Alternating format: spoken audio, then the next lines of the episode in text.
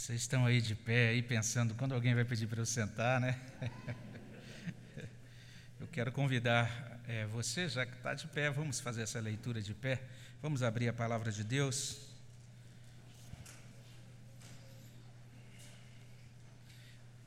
Nós já lemos né, o texto de Marcos, vamos ler novamente. Nós vamos voltar àquele mesmo texto lido no início e vamos mais uma vez ler a uma só voz Marcos 10, de 13 até 16.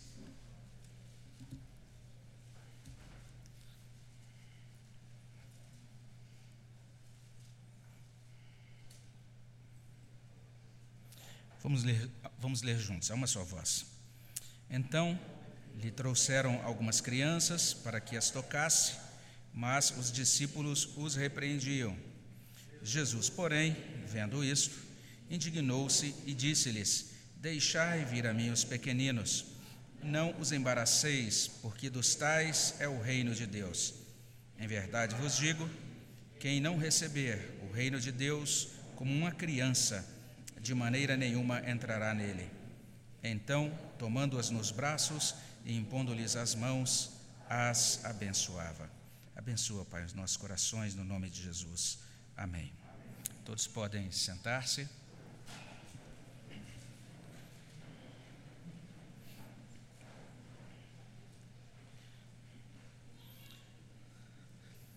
Nossa igreja entendeu que seria muito interessante é, juntar o Dia das Crianças ou estabelecer nesse Dia das Crianças também uma celebração nossa chamada de Dia da Criança Presbiteriana. E isso faz todo sentido para a nossa igreja, para a nossa denominação, porque nessa fé que a gente chama de fé presbiteriana, especialmente essa fé presbiteriana da Igreja Presbiteriana do Brasil, é, a gente tem essa experiência que é singular. Né? Na nossa igreja, as crianças se tornam membros da igreja. E durante toda a infância delas, elas vão passando aí pelas diferentes, diferentes fases, né? chegando inclusive até a adolescência, até os 18 anos, com esse direito, inclusive, de participar, de liderar departamentos, efetivamente como membros da igreja. O que elas não têm é o acesso à Santa Ceia, né? elas, elas só vão ter o acesso depois que professam a fé, mas é muito interessante esse, essa plena cidadania delas, e isso é realmente singular, porque existem igrejas que também investem bastante em suas crianças, nos seus ministérios infantis, mas nessas igrejas as crianças não são membros, né? As crianças são muito preciosas, são membros das famílias dos crentes, são inclusive consagradas, apresentadas à igreja na infância, mas elas não são membros é, oficiais da igreja. Mas na igreja presbiteriana é diferente. E daí a gente vê essa articulação das crianças, essa movimentação delas, o serviço que elas vão prestando na igreja desde cedo, e que bênção é isso, ir crescendo e podendo servir ao Senhor, aprender a servir ao Senhor e crescer em uma igreja é, produzindo bom fruto para a glória do nosso Deus. E é exatamente por isso, porque a gente está nesse contexto, nessa proximidade dessa celebração aí do Dia das Crianças e, da, e também o Dia da Criança Presbiteriana, que a gente está abrindo a nossa Bíblia aqui nesse Evangelho de Marcos, capítulo 10.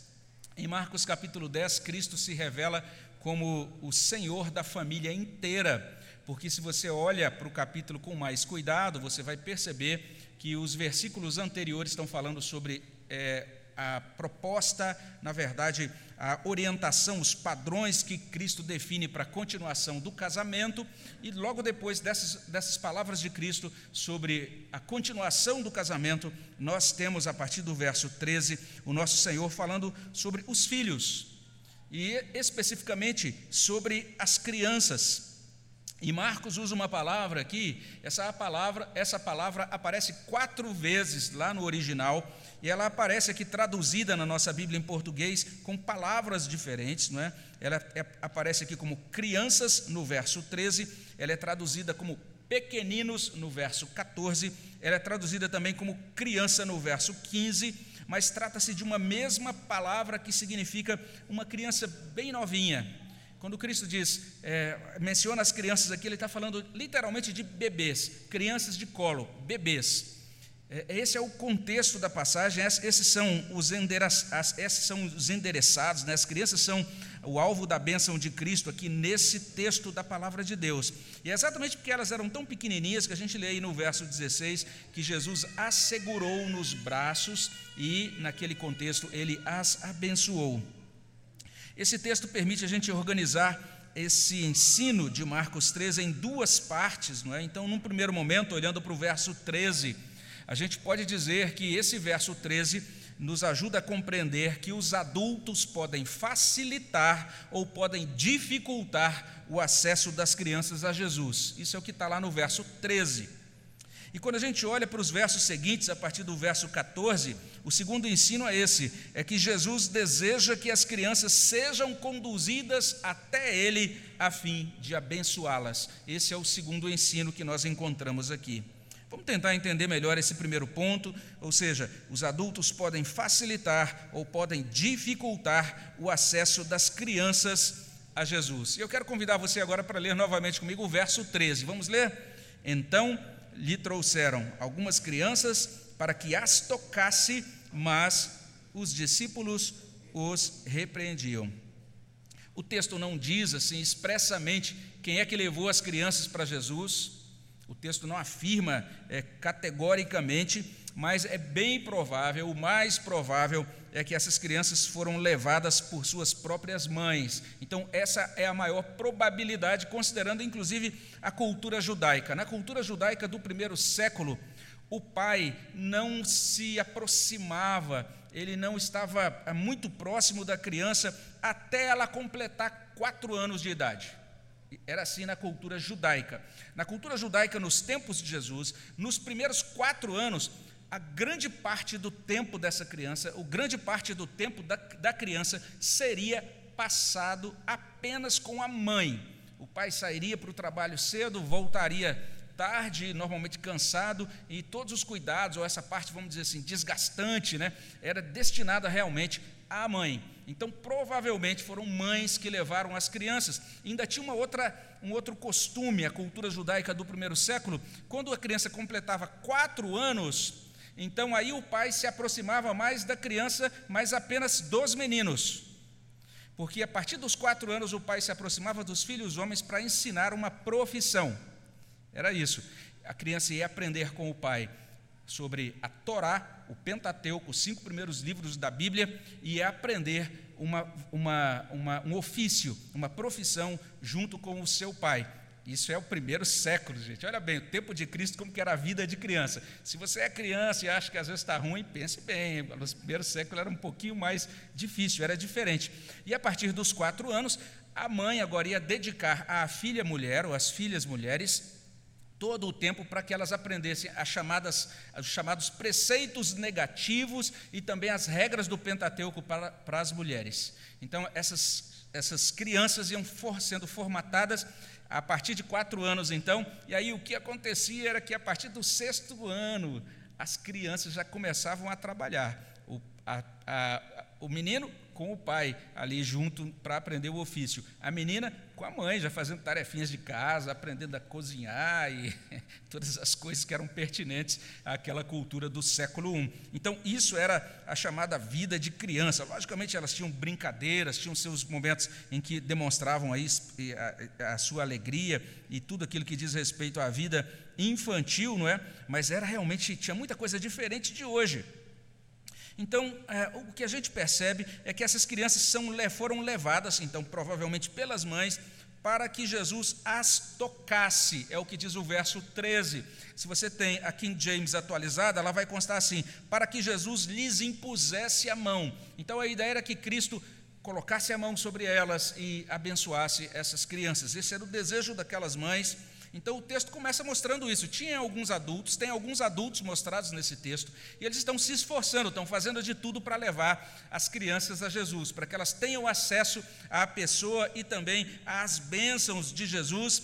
Aquelas, e tinha, tem alguns adultos aqui, como, como a gente tem mencionado, provavelmente então as mães dessas crianças, e elas acreditavam que os seus filhos, as suas filhas seriam beneficiados pela pessoa e pelo simples toque ou pela imposição de mãos do Senhor Jesus Cristo. E essa in iniciativa ah, o que motivou essas pessoas, essas mães, a levarem as, os seus filhos ou filhas a Jesus, provavelmente foi a atitude muito positiva de Jesus para com as crianças, que ele demonstrou lá no capítulo 9. Se você volta um pouquinho, capítulo 9 de Marcos, versos 36 e 37, lá em Marcos 36, Jesus demonstrou que ele valoriza as crianças e ele estabeleceu as crianças como um modelo de vida humilde no reino de Deus. Então ele diz: vocês querem aprender como é viver no reino de Deus de maneira humilde, olha aí para as crianças, Marcos 9, 36. E em Marcos 9, 37, Jesus disse que as crianças devem ser bem recebidas. Ele diz: qualquer que receber uma criança tal como esta, em meu nome, a mim me recebe. Jesus as destaca como modelo de humildade do reino. Depois diz: vocês devem receber muito bem essas crianças. Jesus demonstrou então uma valorização das crianças. Aquela notícia certamente se espalhou. Então essas mães disseram: vamos levar os nossos bebês, os nossos filhinhos, para que o Senhor Jesus Cristo possa abençoar cada uma dessas nossas crianças. Mas quando nós é, olhamos ainda para esse capítulo 10, verso 13, nós vemos aqui também que os discípulos ainda não estavam compreendendo as coisas do reino de Jesus. Os discípulos ainda estavam pensando conforme a cultura do, daquele tempo, a cultura do primeiro século. Ao invés de receber as crianças, como Jesus ensinou lá em 9,37, os discípulos repreenderam as mães que levaram os bebês até a pessoa de Jesus Cristo. E a barreira que os discípulos é, estabeleceram foi tão forte que Jesus precisou literalmente repreender, lá em Marcos 10, 14. Não os embaraceis. É o que Cristo disse em Marcos 10, 14. Outras traduções dizem assim: não os impeçam, ou não as afasteis. E a nova tradução na linguagem de hoje: não proíbam que essas mães ou que essas pessoas tragam as crianças até mim. E quando a gente vê isso, a gente fica até meio chocado com esses discípulos. A gente corre até um, o risco aí de pensar, ah, esses discípulos estavam mal intencionados, ou de repente não tinham uma fé amadurecida, né? Ah, esses discípulos eram pessoas assim, muito dignas de repreensão mesmo, etc. Mas a gente precisa entender que a grande falha dos discípulos aqui foi simplesmente funcionar de acordo com a cultura. Eles estavam compreendendo até aquele momento as crianças do modo como a cultura compreendia. Só para a gente entender melhor aquilo que eu terminei de falar, né? ou seja, até naquele contexto do primeiro século, até os quatro anos de idade, o convívio de uma criança era quase que exclusivamente com a mãe. O pai se aproximava do filho, então, só a partir dos quatro anos para ensinar-lhe profissão e pentateuco. As crianças começavam a trabalhar junto dos pais a partir dos seis anos de idade. A partir dos seis anos, os meninos apenas iam para a escola para aprofundarem o seu conhecimento da Torá. As, as meninas, normalmente, pelo menos naquele primeiro século, aprendiam em casa com a sua mãe. Isso quer dizer que para os judeus do tempo de Jesus, ter bebês ocupando a agenda de um homem era um negócio meio inviável. Eles entendiam, não tem nada a ver esse, esse tipo de coisa. É, esses bebês tinham que estar com as suas mães lá em outro canto. Né? Afinal de contas, é, os homens são, é, não, não, não, naturalmente, ordinariamente, não têm as suas agendas, as suas tarefas do dia é, tomadas por cuidado com bebês. Então, era um absurdo para a cultura judaica daquele tempo. E especialmente no caso de Jesus, um rabi, conceituado, um mestre ocupadíssimo, alguém que aqui no Evangelho de Marcos está cheio de ocupações, é, operando muitas curas, ensinando muitas pessoas. E agora chegam essas senhoras, essas irmãs, é, com esses bebezinhos, e dizendo: Olha, a gente quer um, ter um tempo aqui da agenda de Jesus para que Ele abençoe nossos filhos. Então, de fato, aqueles é, discípulos estavam querendo resguardar a agenda de Jesus e funcionar de acordo com a cultura do seu tempo mesmo então, não sei se vocês estão entendendo aqui como era essa situação cultural do século I com relação às crianças. Olha que diferente, que diferente. Hoje a gente tem toda uma ênfase né, no sentido de dar espaço para a criança, ouvir a criança, sentar com a criança. Não era exatamente assim no primeiro século. Não era assim nas famílias judaicas do primeiro século. Tem um irmão nosso que vai explicar o seguinte: como era essa situação das crianças em Israel no, no, nos tempos de Jesus. Ele diz assim: as crianças, como as mulheres, derivavam sua posição na sociedade basicamente do relacionamento que tinham com os homens adultos. Então, naquela época, até quando fazia-se o censo de uma população em Israel, contavam-se apenas os homens.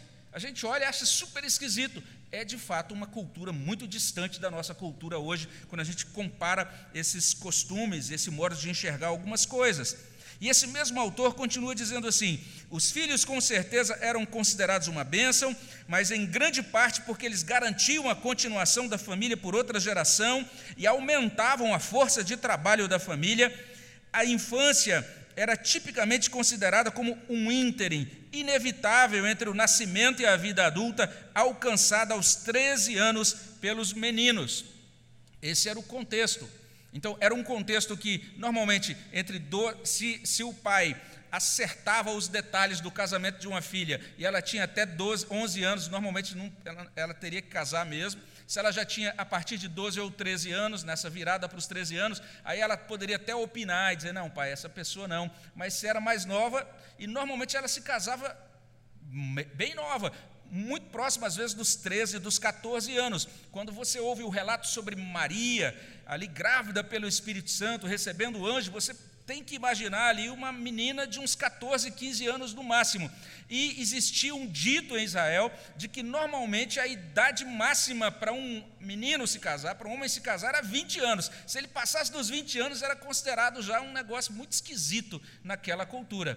Olha que diferença hoje. Hoje a pessoa tem 50 anos, ainda não definiu que se vai casar ainda, né? Mas lá na cultura de Israel, ah, você tinha uma, ah, um amadurecimento que chegava muito mais rápido por conta desse, dessa diferença, é, dessa diferença cultural. E esse autor então termina dizendo o seguinte: se você fizer uma busca na literatura judaica primitiva por atitude de solidariedade em relação às crianças, você normalmente não vai encontrar nenhum texto assim dizendo que, que elas deveriam ser preservadas é, do trabalho logo cedo, alguma coisa assim, muito diferente da nossa cultura. Então a gente está vendo essa cultura. Então esse é, essa é a situação. E Jesus está ali, as mães trazendo os filhos a ela, a ele, as mães levando os bebês a Jesus de um lado, adultos se esforçando para que as crianças tenham acesso a Jesus Cristo de um lado, de outro lado, outros adultos, outros adultos, os discípulos tentando impedir que as crianças tenham acesso a Jesus. Esse é o primeiro ensino, então, os adultos podem facilitar ou podem dificultar o acesso das crianças a Jesus. E é, uma vez que a gente viu isso, a gente pode olhar para o segundo ensino. O segundo ensino é o seguinte: Jesus deseja que as crianças sejam conduzidas até Ele a fim de abençoá-las. Esse é o segundo ensino. Você pode conferir isso a partir do verso 14 até o verso 16. E eu queria convidar você a ler junto, né, também aqui comigo, o verso 14. Vamos ler? Jesus, porém, vendo isto, indignou-se e disse-lhes: Deixai vir a mim os pequeninos, não os embaraceis, porque dos tais é o reino de Deus. A primeira coisa que a gente vê é que Jesus ficou indignado. Ele viu os discípulos fazendo aquilo, ele ficou muito indignado, e daí ele ordenou: Deixai vir a mim os pequeninos, não os embaraceis. Em outras palavras, os discípulos não deveriam impedir o acesso das crianças ao Senhor Jesus Cristo. Jesus literalmente os repreende, lhes dá uma reprimenda. E por que, que eles não deviam ser impedidos? O próprio texto responde: porque dos tais é o reino de Deus. Essa é a resposta fornecida pelo próprio Senhor Jesus Cristo. E a gente precisa sempre compreender que nossa igreja entende essa palavra de Jesus como uma palavra literal. Nós não entendemos essa palavra de Jesus como uma figura de linguagem, porque tem algumas traduções que traduzem como se fosse figura de linguagem. Por exemplo, é, veja só, ah, vou ler aqui algumas traduções que são muito usadas aqui, não vou mencionar quais são elas, mas uma tradução que é muito usada hoje diz assim: o reino de Deus pertence aos que são semelhantes a elas, que são semelhantes às crianças. É uma tradução muito usada hoje. Tem uma paráfrase que é muito usada numa Bíblia muito gostosa de ler, que diz assim: O reino de Deus é feito de pessoas que são como crianças, como se Jesus estivesse dizendo: Olha, é, quem tem uma, a fé ou a crença como a criança, o reino de Deus é desta pessoa, alguma coisa assim.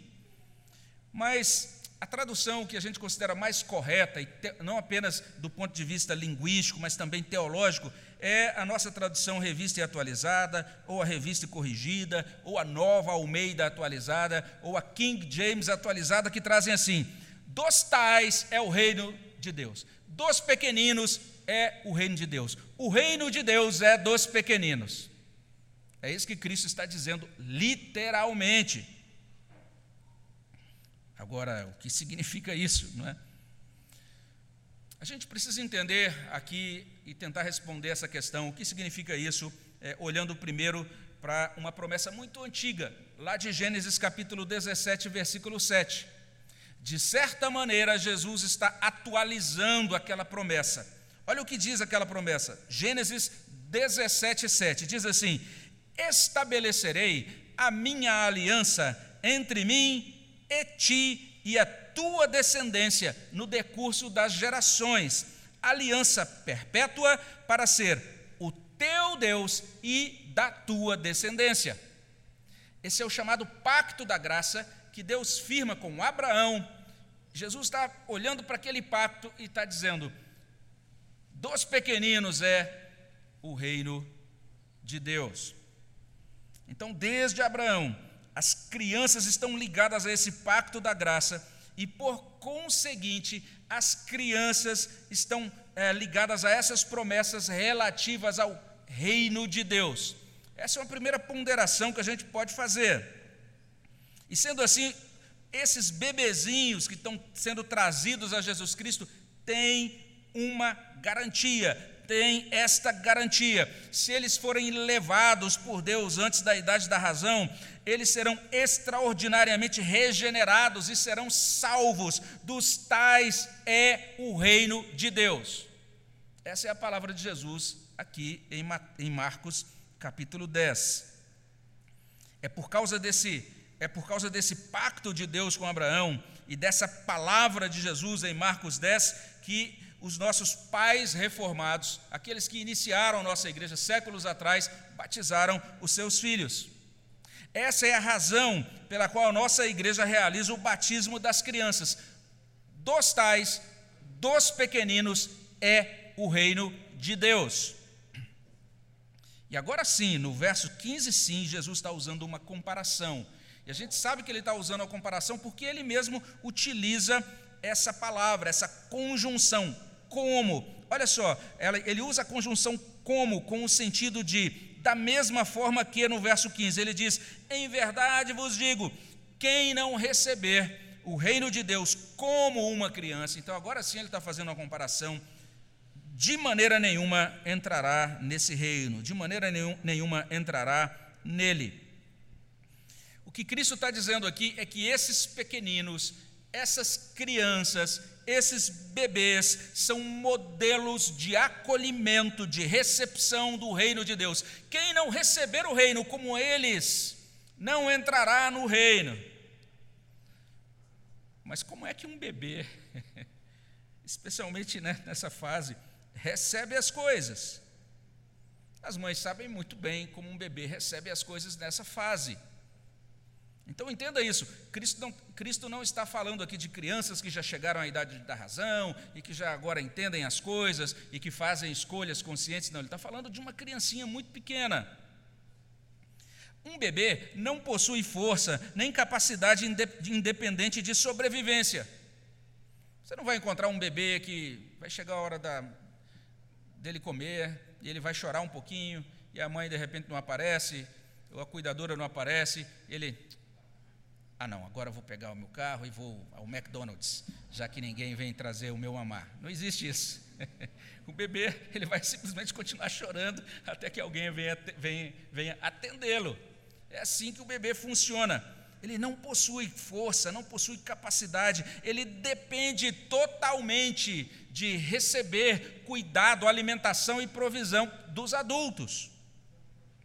Além disso, ele não entende muita coisa, mas um bebê sabe que no colo da sua mãe existe nutrição, no colo da sua mãe existe conforto.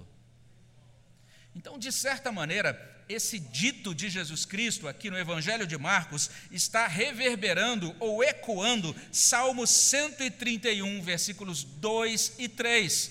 Lá em Salmo 131, 131, 2 e 3, a gente lê assim: Fiz calar e sossegar a minha alma, como a criança desmamada se aquieta nos braços de sua mãe, como essa criança é a minha alma para comigo. Espera, ó Israel, no Senhor, desde agora e para sempre. Então, aquela criança que terminou de mamar, já está ali, né, cheinha, alimentada, e ela está no braço da sua mãe, ali descansando, acolhida no braço da sua mãe. Esse salmista está dizendo: assim é a minha alma. Eu aprendi a esperar em Deus assim, aprendi a depender de Deus assim, aprendi a ser nutrido por Deus, ser cuidado por Deus assim. Entendi que esse Deus me ama, entendi que esse Deus cuida da minha vida. Então, um bebê é um modelo de vida dependente, de vida simples. Jesus está dizendo: é assim que se entra no reino de Deus, nessa dependência de Deus, nessa certeza do amor de Deus, nessa certeza de estar sendo cuidado, acolhido, abençoado por Deus, sendo nutrido, guardado, protegido por Deus, confiança em Deus, total dependência de Deus, uma fé simples, uma fé que acredita nessa provisão, no cuidado, na redenção de Deus. E agora a gente chega no verso 16, olha que bonito, vamos ler juntos o verso 16? Então, tomando-as nos braços e impondo-lhes as mãos, as abençoava. Isso não foi uma coisa leviana, não foi uma coisa comum que Cristo fez aqui. Tem um servo de Deus que olha para esse texto e ele escreve o seguinte: olha o que ele disse Todo aquele a quem Cristo abençoa está livre da maldição de Adão e da ira de Deus. Você entendeu que Cristo estava fazendo com aquelas crianças? Esse mesmo autor, ele continua dizendo assim: logo, quando as crianças foram por Cristo abençoadas, foram isentadas da morte. Foi isso que Cristo fez. Ele não deu uma bênção apenas cerimonial, apenas ritual. Cristo efetivamente abençoou aquelas crianças.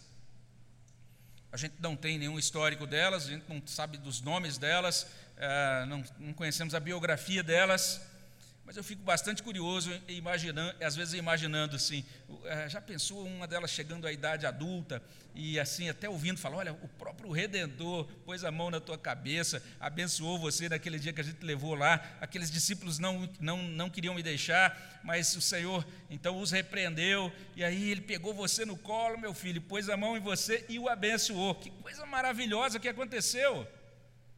Então é assim que termina o texto. Esse é o segundo ensino. Jesus deseja que as crianças sejam trazidas ou sejam conduzidas até Ele a fim de abençoá-las. Então são dois ensinos muito simples aqui de Marcos capítulo 10. Os dois ensinos basicamente são esses: os adultos podem facilitar ou podem dificultar o acesso das crianças, e o segundo ensino, Jesus deseja que elas sejam conduzidas até Ele para abençoá-las. A gente pode dizer então que, de certa forma, o Evangelho de Marcos traz um alerta para os discípulos, para os seguidores de Jesus. Eles foram repreendidos naquele momento, naquele contexto, na ocasião em que, em que esses fatos ocorreram, no século I.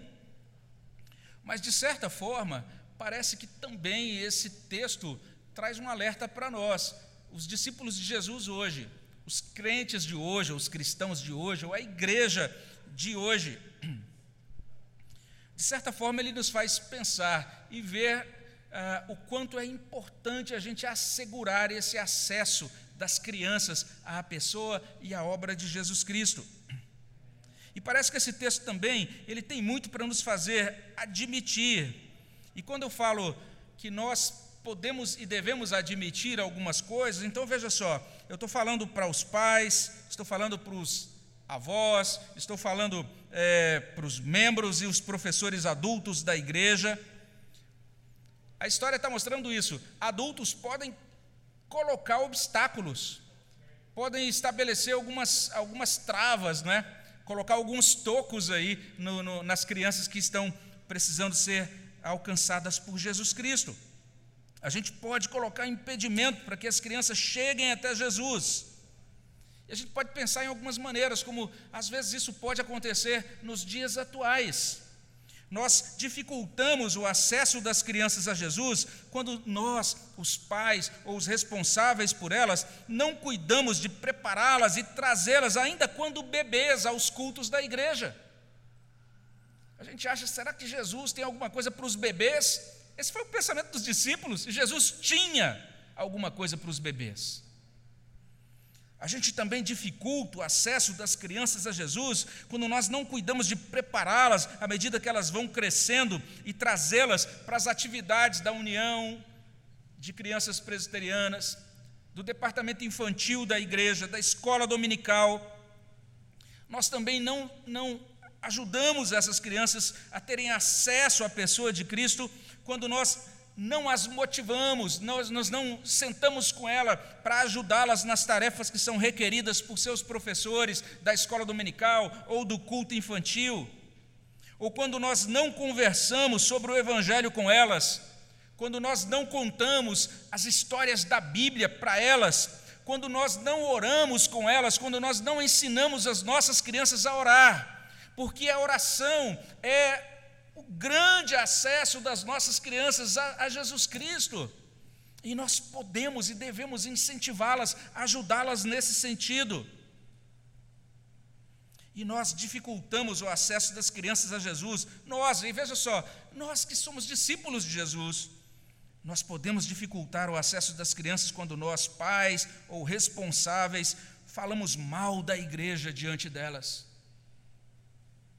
Quando nós demonstramos amargura com relação às coisas da igreja, ou quando nós trazemos as crianças à igreja, mas nós simplesmente deixamos ela na porta e nós mesmos, adultos, não participamos da igreja. A gente pode com isso estar entravando, colocando obstáculos para que essas crianças se aproximem de Jesus. Isso acontece quando nós mesmos, nós adultos, não damos exemplo de vida cristã não ajudamos as crianças, sob nossos cuidados, a entender, a saber na prática o que significa amar Jesus, caminhar com Jesus é, e servir a Jesus e, e estar caminhando com o povo de Jesus nesse mundo.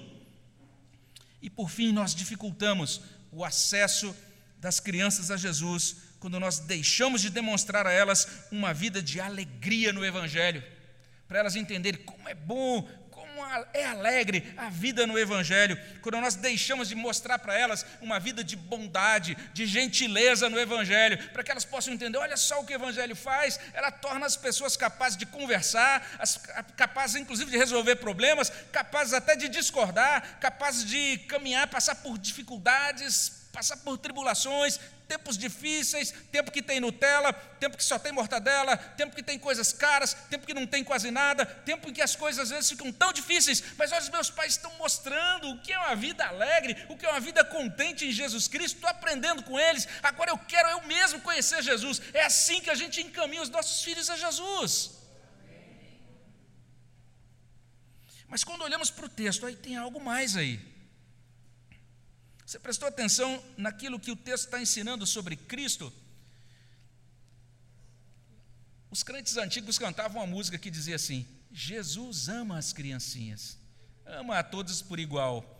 E aí tinha uma letra que hoje é considerada politicamente incorreta, hoje tem versões atualizadas dessa letra. Mas essa declaração, Jesus ama as criancinhas, isso é importante demais. O que, que isso significa? O que, que isso significava para as mães que apresentaram Cristo, a, a, os seus filhos, os seus bebezinhos, a Cristo? Tem, tem uma teologia muito rica aí e tem um convite muito rico aí. Como eu disse lá no início, a teologia é essa: Jesus é o Senhor da família. Ele é o Senhor que salva o indivíduo e que abençoa a família. Nesse sentido, é, todos nós temos uma, um desejo de família. Talvez você pense: ah, como eu gostaria de ter uma boa família, uma família abençoada. Então, o que de certa maneira está sendo mostrado no texto é que se você quer isso, se você tensiona isso, você tem que entender a mensagem do Novo Testamento. A mensagem do Novo Testamento é a seguinte: crê no Senhor Jesus e serás salvo, tu e tua casa. A mensagem de Marcos é a seguinte: tem um Senhor Todo-Poderoso abençoando.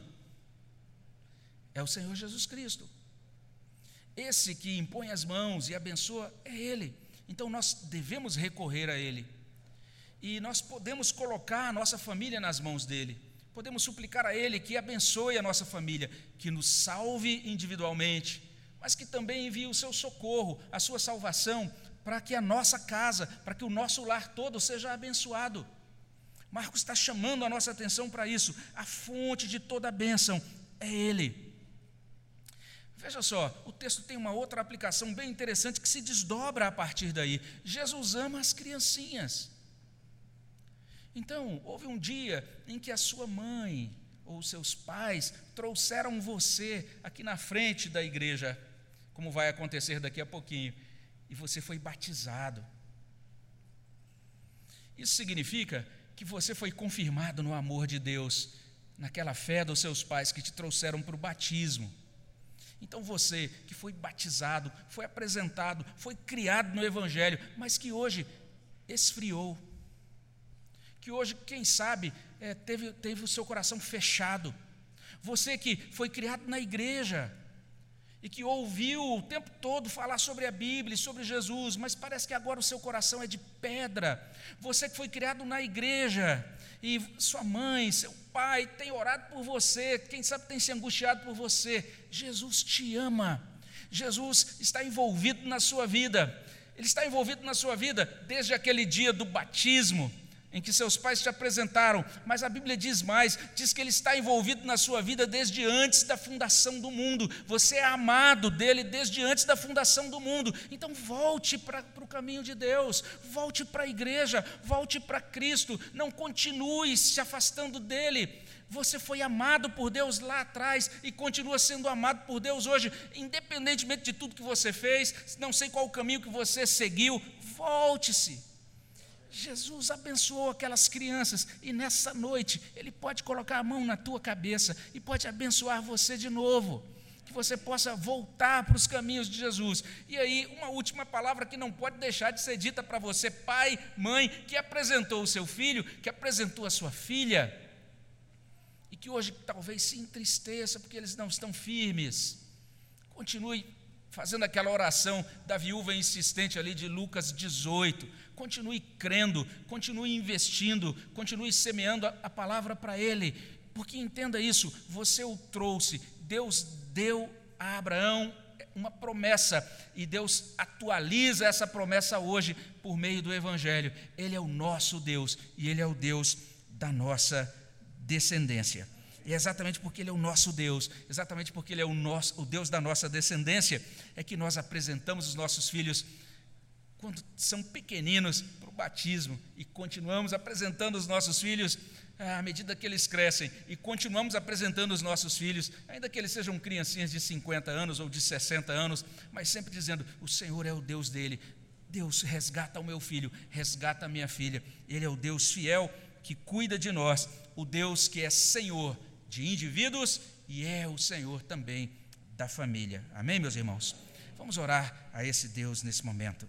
Senhor Jesus, abençoa os nossos corações, traz essa palavra para a nossa vida, aquilo que vem do Senhor, que isso seja aplicado e produza um bom fruto, ó Deus, na nossa alma, que nós sejamos trazidos para mais perto do Senhor, para confiar no Senhor. E, ó Deus, não, não apenas as crianças, os bebezinhos de colo, que, é, é, que precisavam da tua bênção, nós também, de todas as idades, em todas as situações, precisamos da tua bênção e queremos nos colocar na tua presença e suplicar que o Senhor nos abençoe. É o que suplicamos para a glória do teu nome, ó Senhor Jesus. Amém, Senhor. Amém. E é nesse contexto né, em que a gente está falando sobre isso que eu quero convidar também uma família agora para vir aqui à frente para receber, é, para participar de um momento em que eles estarão trazendo o seu filho para receber o batismo. Então quero convidar o Jackson, irmão Jackson, irmã Francisco.